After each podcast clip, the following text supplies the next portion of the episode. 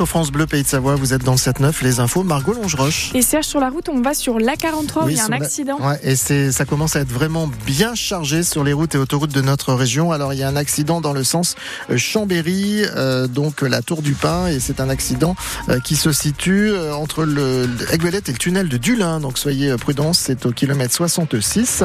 On a également un véhicule qui est en panne dans l'autre sens, donc à Saint-Genis-sur-Guier, quand vous êtes sur l'autoroute A43. Donc, c'est ralenti sur environ 4 km dans les deux sens de circulation. Ensuite, quand vous arrivez à la barrière de péage de Chambéry, ça commence un petit peu à se charger. Et puis aussi sur la voie rapide urbaine. Et je vous rappelle que pour éviter de vous retrouver dans les embouteillages, si vous quittez les stations, il vaut mieux éviter 10h, 13h aujourd'hui. La météo, c'est un temps qui sera nuageux, un petit peu de pluie et de la neige à partir de 1500 mètres, mais les températures sont douces jusqu'à 16 degrés en pleine.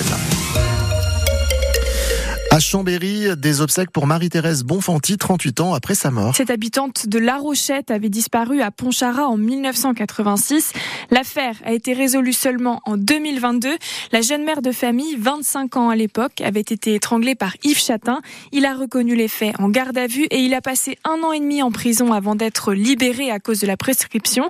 La famille de Marie-Thérèse continue de se battre pour obtenir justice, mais hier au centre funéraire de Chambéry, l'heure était au recueillement Véronique Pueyo.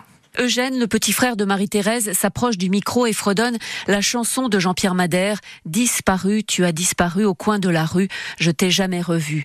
Des paroles qui collent parfaitement à la tragédie que la famille Saya Bonfanti a vécue depuis ce 22 mai 1986, ce jour où Marie-Thérèse s'est comme volatilisée.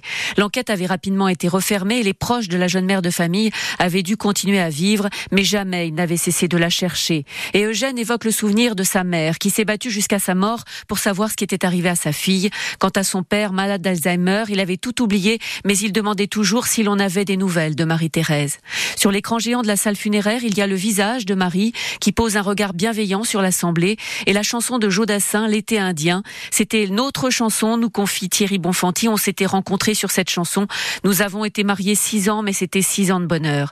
Et Marie-Thérèse Bonfanti, dont la dépouille avait été laissée durant 36 ans sans sépulture par son meurtrier, pose désormais dans le cimetière du Bourget du Lac. Véronique Pueyo pour France Bleu, Pays de Savoie. En Haute-Savoie, un choc frontal entre deux voitures fait une blessée grave. Ça s'est passé en fin d'après-midi hier à la Vernasse dans le Chablais sur la RD 902.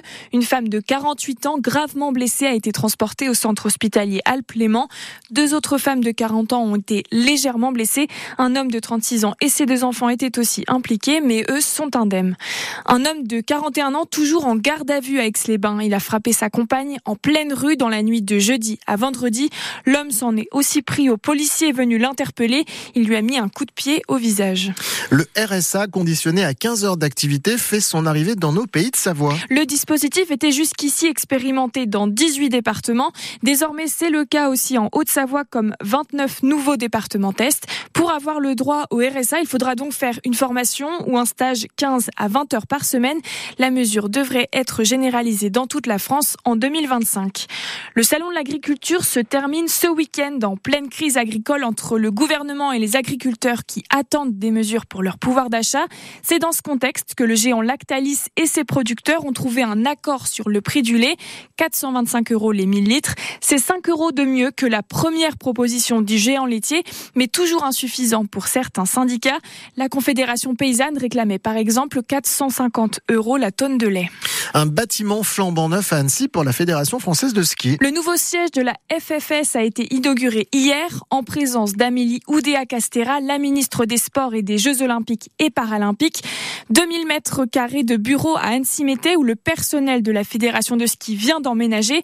Ce nouveau bâtiment aux normes bioclimatiques pour le président de la FFS, c'est un peu le symbole du ski de demain.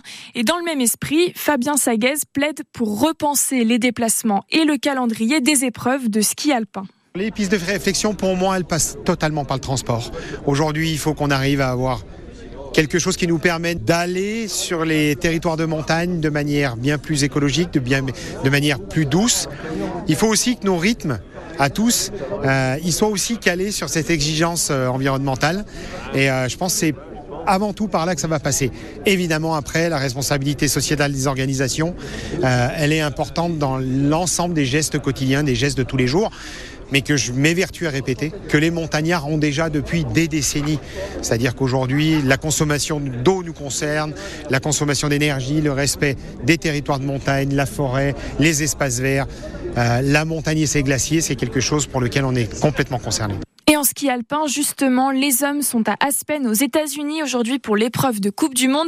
Hier, le Suisse Marco Odermatt s'est imposé sur le géant. Le premier Français Thibaut Favreau finit 12e. Et à la 13e place, on retrouve Léo Anguenot, le skieur de la Clusa. Aujourd'hui, géant encore, première manche à 18h. Les femmes sont-elles en Norvège? Et aujourd'hui, c'est changement de programme. Un super G plutôt qu'une descente après l'annulation de l'entraînement hier. Côté biathlon, les Norvégiens sont maîtres chez eux à Oslo pour le retour de la Coupe du Monde après les championnats du monde. Chez les femmes, Ingrid Tendrevold s'est imposée lors du 15 km en individuel. Nos Savoyardes Julia Simon et Justine Brézaboucher terminent respectivement à la 16e et 7e place. Sur le 20 km homme, les Norvégiens trustent le podium. Le Savoyard Eric Perrault est quatrième. Et puis en football, le FCA joue sa peau ce soir. Les Reds reçoivent Quevilly-Rouen Métropole un match entre deux équipes du bas du classement de la Ligue 2. Il faudra gagner pour espérer se maintenir. Vous, y êtes, vous étiez, pardon, peut-être comme nous, devant les Enfoirés hier soir. Oui, le collectif d'artistes a fait son spectacle annuel en soutien au Resto du Cœur, car c'est le week-end de collecte nationale de l'association d'aide alimentaire. Les bénévoles en gilet rose seront toute la journée à l'entrée des supermarchés un peu partout dans nos pays de Savoie. Ils ont besoin de denrées non périssables et de produits d'hygiène notamment. Parmi les donateurs au Super U de la mode Servolex, il y a Nathalie. Elle vit seule et elle n'a pas un gros budget, mais la Savoyarde vient donner tous les ans. J'ai donné euh, des cornflakes, euh, des gâteaux, de quoi se laver. C'est encore plus important aujourd'hui par rapport à l'inflation qu'on a euh, actuellement. Même en travaillant, on voit bien la difficulté qu'on a au niveau des budgets alimentaires. Et de toute façon, on ne sait pas, nous, demain, dans quelle situation on peut se retrouver. Et à tout moment, on sait qu'on a les restos du cœur qui sont là pour nous. Et donc, j'estime que c'est que voilà, que c'est important de pouvoir le faire si on peut, quoi. En Savoie, les Restos du Cœur aident 3200 bénéficiaires.